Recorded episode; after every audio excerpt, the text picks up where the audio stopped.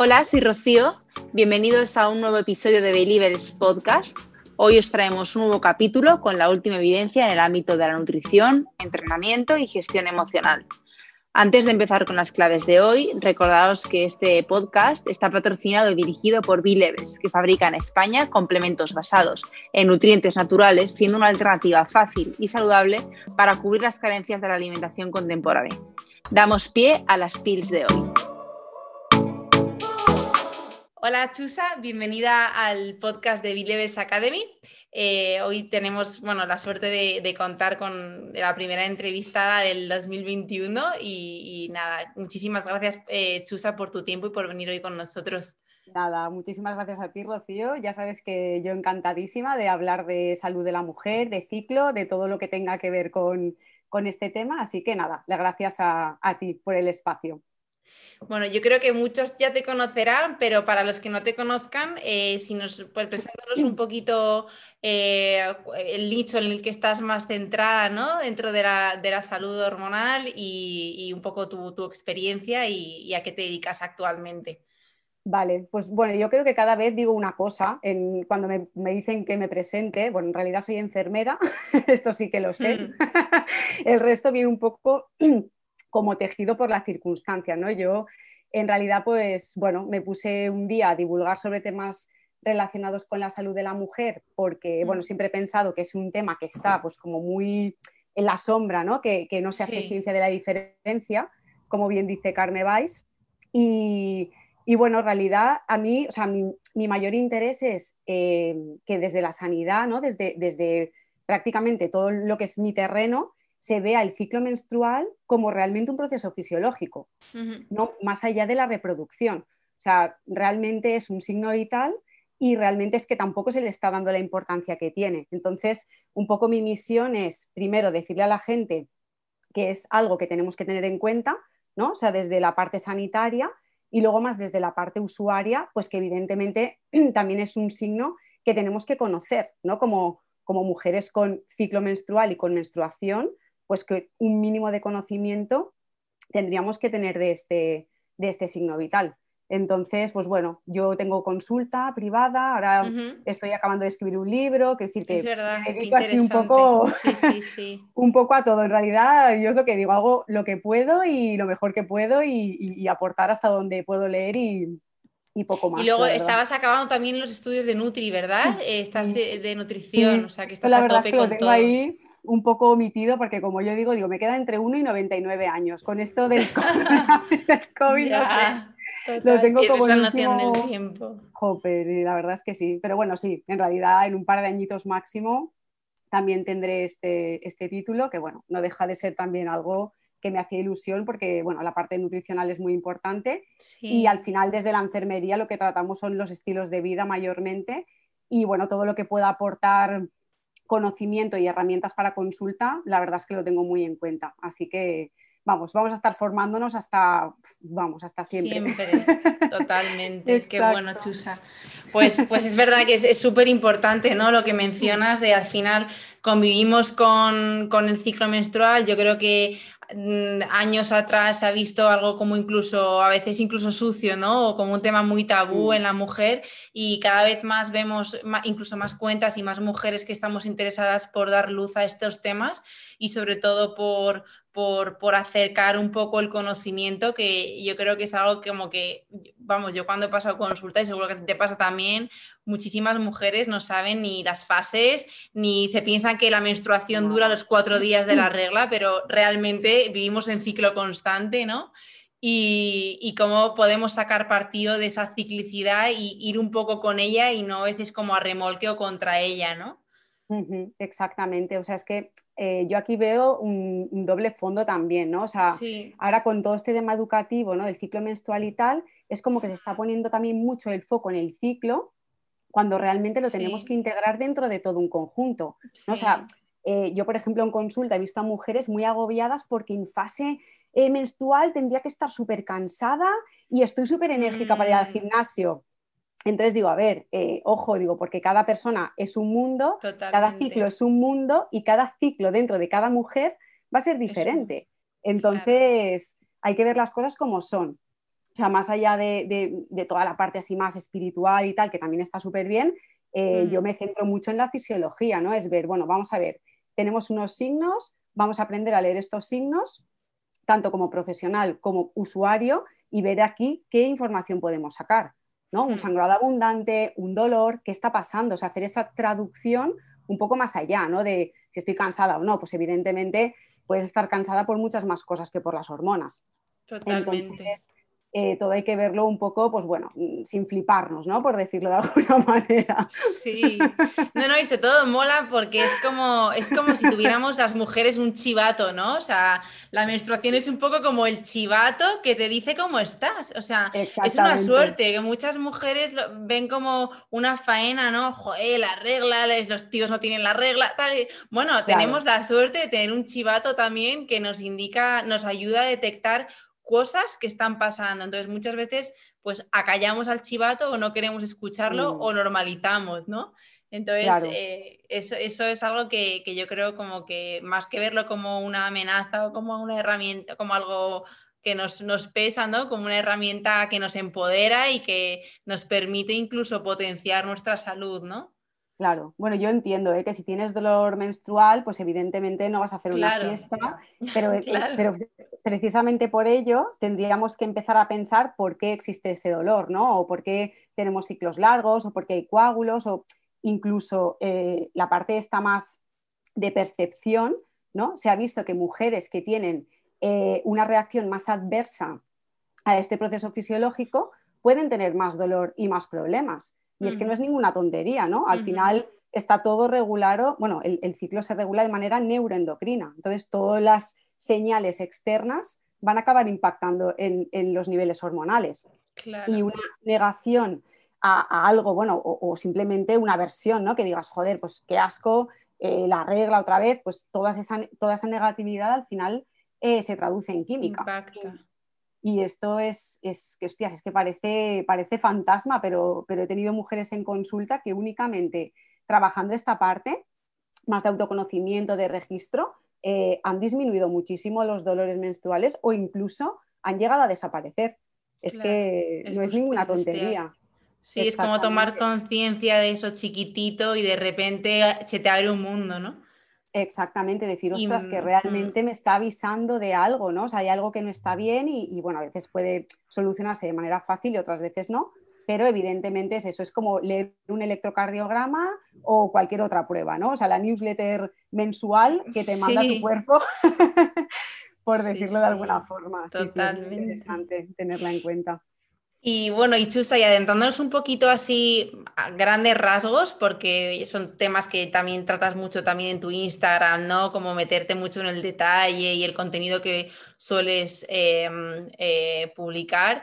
Eh, vamos a hacer como una breve alusión a la fisiología del ciclo por, por fases, ¿no? Por estas dos fases, las transiciones, para aquellas mujeres que, que quieran un poquito como aterrizar en esto, ¿no?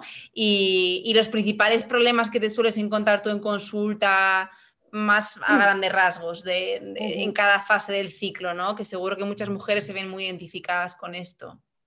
Muchísimas. Bueno, de hecho, eh, yo en Instagram es, lo que tú dices, a veces voy muy al detalle y obvio las cosas más básicas, ¿no? Como cuando ovulamos y cuando menstruamos.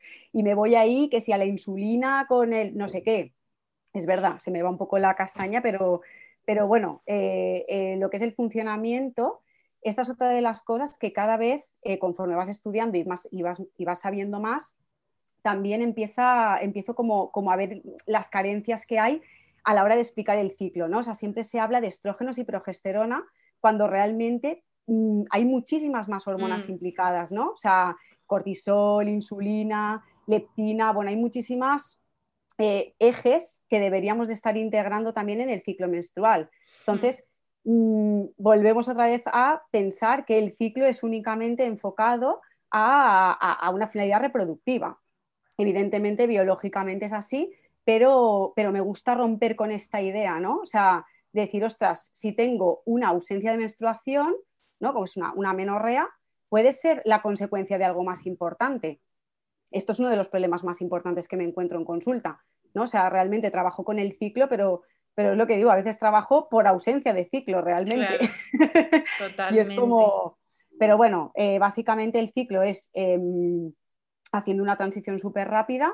Lo más importante del ciclo menstrual en realidad es el momento de la ovulación. El momento de la ovulación se produce porque los niveles hormonales están equilibrados.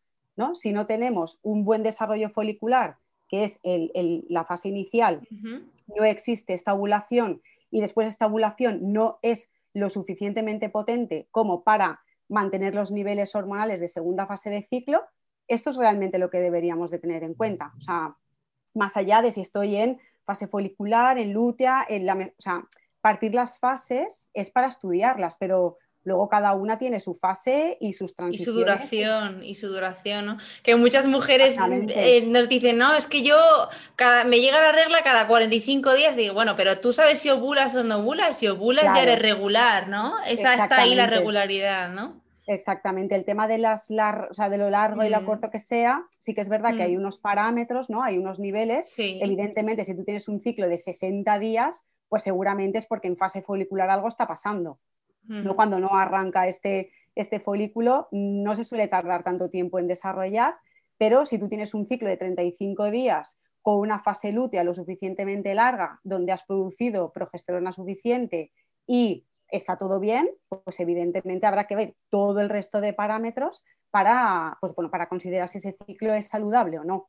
Al final es lo que, lo que comentas, ¿no? O sea, cada una tiene sus particularidades y agobiarnos con que no la tengo cada 28 días, lo que nos está mm. haciendo es estresarnos innecesariamente. Y peor aún, claro. Y eso al final hay un impacto en el eje brutal y es el pan de cada día.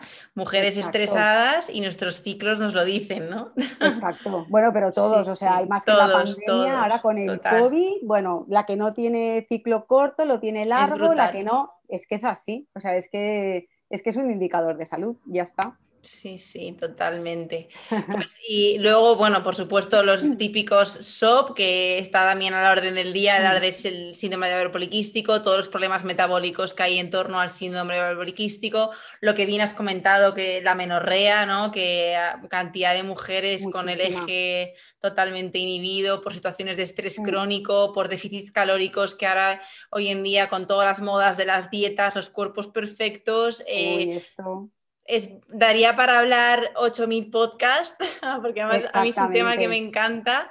Em, además tiene como mucha, mucha cabeza, ¿no? mucha, mucha emoción ahí dentro. Es tan lógico, en realidad es tan lógico. O sea, yo a mm. veces cuando, o sea, cuanta, cuanta más amenorrea tratas, eh, más te das cuenta de, lo mal que estamos a nivel de, salud general. O sea, estamos convirtiendo la salud en enfermedad.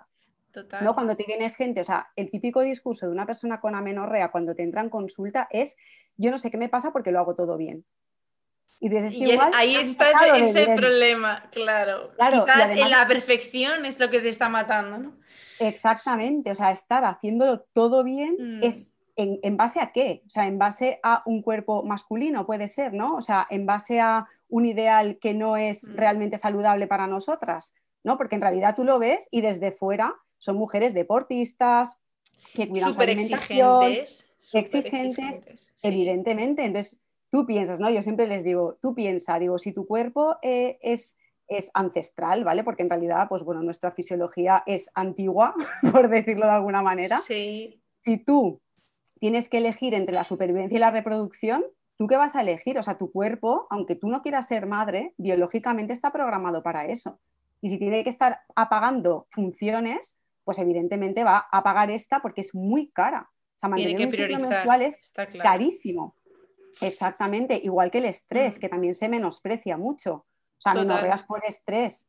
Estrés, hablamos de estrés por como si fuera, yo qué sé, que suena el teléfono siete veces, pero es que hay gente con niveles muy altos de estrés crónico. Entonces, esto es directamente apagamos el eje eh, y, aquí se acabó la, menstruación. Sí, y el problema es cuando ya ni siquiera sabes detectar si estás estresado, porque has llegado a unos niveles que dices, no, si yo no estoy nada estresada, ¿no? Yo estoy tranquila, tal, y, el problema es que, es para ti estar tranquila, no estar chillando ocho horas o corriendo, ¿no? Pero es que ya quizá el, hecho de cuadrar las horas para sacar una hora de hacer tu hit y luego ir a correr y luego es que irte a trabajar y hacerle la cena a los niños, eso ya es como ultra estresante, ¿no? Además, es eso lo que tú has dicho, suelen ser mujeres que se quitan horas de descanso para poder entrenar. ¿Por qué? Porque hay que hacer deporte, evidentemente, pero es que lo primero es dormir y luego ya te mueves si quieres. O sea, al final tenemos un poco la jerarquía eh, desordenada, sí, total. Desordenada y con todo el peso que lleva a nivel de un día no cumplir los objetivos.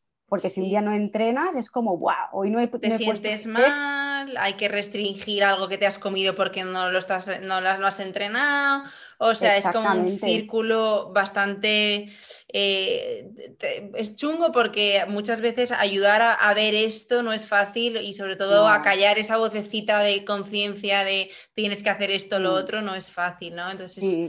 De hecho, en consulta, bueno, nosotras trabajamos con psicóloga de la mano prácticamente todas las amenorreas, porque cuando haces dos preguntas estratégicas, que es, eh, ¿te importaría engordar dos kilos o te importaría, yo qué sé, bajar un poquito el, tren de vida? Mm. Enseguida es como, bueno, aunque el entreno no haya, o sea, no sea realmente lo, más importante de, para, de modificar, ¿no? A veces se piensa que no, quitar entreno 100%. Esto puede ser incluso un factor más estresante. O sea, si tú quieres entrenar, lo que tienes que hacer es comer más, porque al final lo que hay es una deficiencia energética. O sea, que, hasta qué punto el cortisol también se segrega con el entreno, o sea, que son tantas cosas, pero bueno, al final eh, es esto, ¿no? El estilo de vida impacta de manera directa y es así.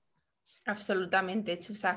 Pues oye, me, gustaría hacerte una pregunta porque, bueno, yo leyendo un ebook tuyo que me encanta del ciclo menstrual y tal, eh, me, encantó un poco la analogía que hacías con las, las fases del ciclo y las estaciones, ¿no? Además, creo que tiene muchísimo sentido eh, como esa analogía del invierno con la fase menstrual, bueno, con el, periodo en el que estás menstruando, la, la, primavera con esa fase folicular de crecimiento. Entonces, eh, cuéntanos un poquito así eh, en qué basas esta analogía y, un poco las, así como a nivel hormonal, qué es lo que ocurre en nuestro estado de ánimo, ¿no? Eh, en, en nuestra ciclicidad también de nuestras emociones y nuestro ciclo.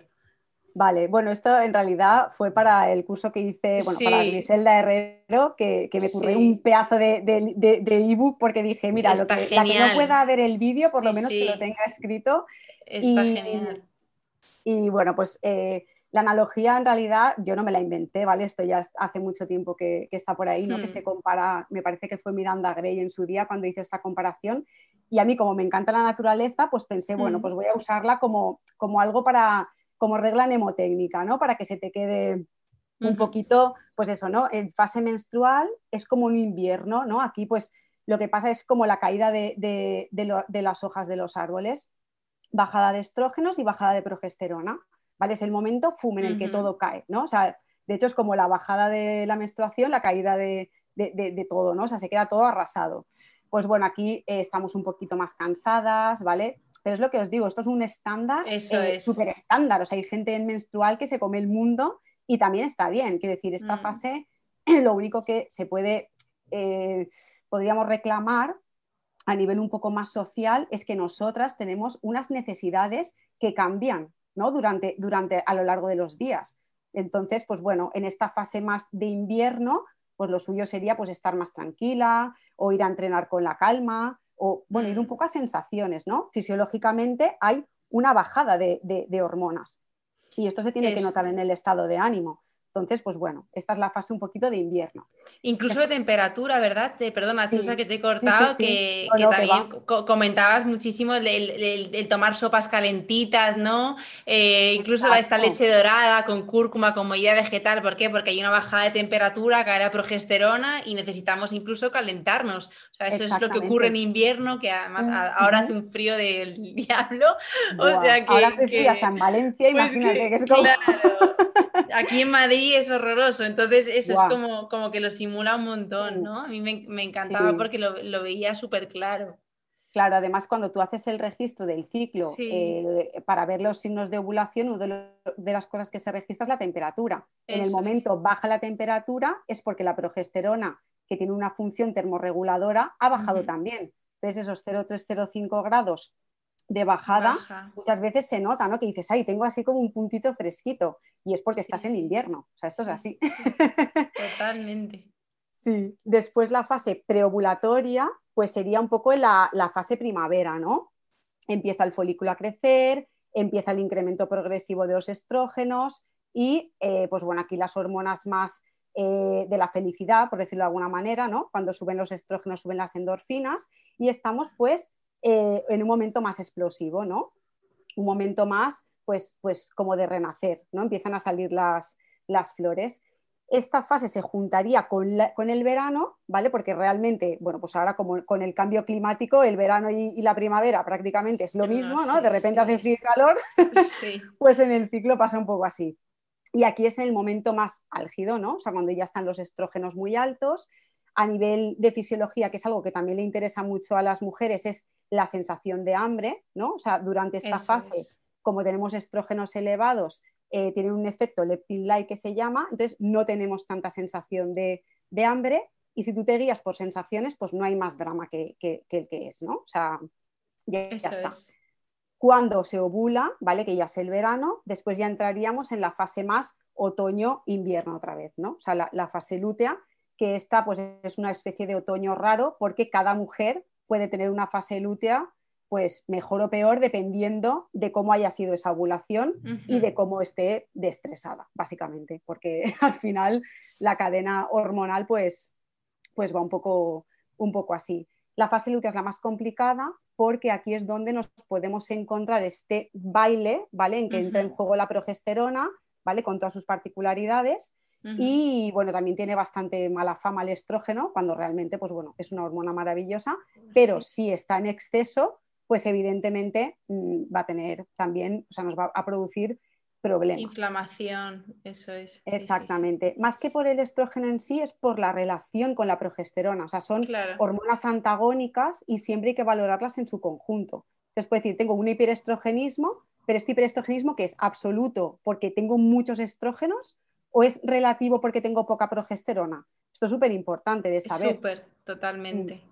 Exacto, y la fase de síndrome premenstrual, ¿vale? Pues todo esto, vamos, puede haber, cada, mujer puede tener el suyo y cada ciclo puede ser totalmente diferente. Y aquí el cuerpo lo que te está pidiendo, ¿vale? Si lo piensas más fisiológicamente, es, puede ser que esté embarazada y lo que te pido es que estés tranquila.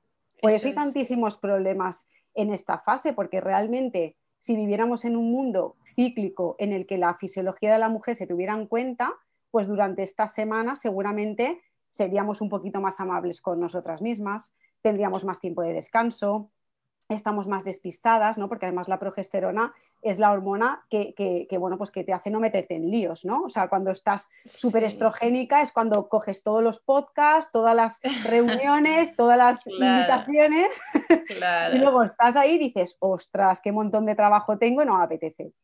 Pues esto es un poco la, la vida. pero bueno, también... No, pero es, brutal. Es, brutal, porque, porque es verdad que muchas veces como que en este grado de autoexigencia constante y de mujeres 10 a todas horas, eh, nos sobreexigimos y está fenomenal ser, jolín, está fenomenal tener expectativas, está fenomenal... Em, sacar cosas adelante, pero también está fenomenal permitirnos de vez en cuando fallar un poco o no fallar, simplemente no hacerlo todo al, milímetro, ¿no? Entonces, eso también como que no se trata de, echarle la culpa a las hormonas, ah, no, no, que estoy folicular, no voy a hacer nada. No se trata de eso, pero sí de, un poco de, liberarnos de, esa tensión y de esa culpa constante y entender, pues, una vez más, la ciclicidad, ¿no? Exacto, es, usar las cosas pues como lo que son, ¿no? O sea, los hombres ciclan cada 24 horas, es decir, están cada día igual eh, y nosotras pues cada día estamos diferente, pero no significa que las hormonas tengan la culpa de todo. Evidentemente los niveles hormonales van a condicionar respuestas, pero lo que tú estés viviendo en tu día a día, conforme te hayan educado, conforme tengas tú, bueno, toda la parte psicológica evidentemente es fundamental, pero sí mm. que es una buena herramienta entender que si un día me levanto con hambre, pues jolines, es porque tengo, estoy, eh, acabo de ovular, tengo la progesterona a tope y mi cuerpo lo que quiere es energía porque puedo estar embarazada para, para su pensamiento, o sea, para su... Entonces, esto es un poquito usarlo como lo que es. Total, al final es un poco, ¿no? Y, yo creo un poco por, por, condensar lo que queríamos decir hoy, ¿no? Más que nada es vivir en conexión con nosotras, ¿no? Y, escucharnos, aprender o, o, siempre, vamos, a mí me parece brutal invertir en un profesional que te acompañe a entender esto, si, si, si quieres profundizar un poco más en el tema, si ayudarte a entenderte, ¿no? Para precisamente aprender a escuchar las señales que nos quiere decir nuestro cuerpo, vivir en conexión y escuchándonos y no desconectadas con todo lo que ello conlleva a nivel pues salud, ¿no? En la que, por supuesto, la alimentación entra en juego, pero es que también entra en juego lo que descansas y tú como enfermera y los turnos lo sabrás mejor que nadie, ¿no? Eh, cuánto te mueves, cómo te relacionas con la gente, eh, todo. O sea, que al final cuando hablamos de salud, hablamos de todas las herramientas, no solo de lo que comes y del ejercicio que haces, ¿no? Exactamente, y de hecho es en lo que más se incide, ¿no? Y muchas veces, eh, yo lo digo, digo, como futura nutricionista, puede que me muera de hambre con lo que os cuento en consulta, pero es que es un 25%. O sea, e, Totalmente. El, 25 es la alimentación y 25 es el, deporte. Y el estrés y el dormir ¿dónde lo metemos? ¿En, el saco, de, del olvido? Pues, pues a veces es así. A veces vienen mujeres muy centradas con los lácteos sí, el gluten no. Y digo, vale, pero tú estás durmiendo. Ah, yo no, yo me levanto, o sea, duermo cuatro horas y me voy al gimnasio. Pues me da igual que comas lácteos y gluten, porque si no duermes, estás mm, fastidiando una de las principales eh, funciones de reparación de tu cuerpo. Entonces, vamos a centrarnos en lo importante y, hacer una pequeña jerarquía dependiendo del caso. Pero es así, o sea, es, poner el foco en, muchas veces en donde no importa. Sí, sí, totalmente. Mm. Pues Chusa, muchísimas gracias. Gracias a ti y para, lo que necesitéis, pues aquí, aquí ando. Y más si es para hablar sobre salud de mujer, que es lo que me apasiona. O sea que contad conmigo. Gracias, Chusa. Un abrazo. Un abrazo. Adiós.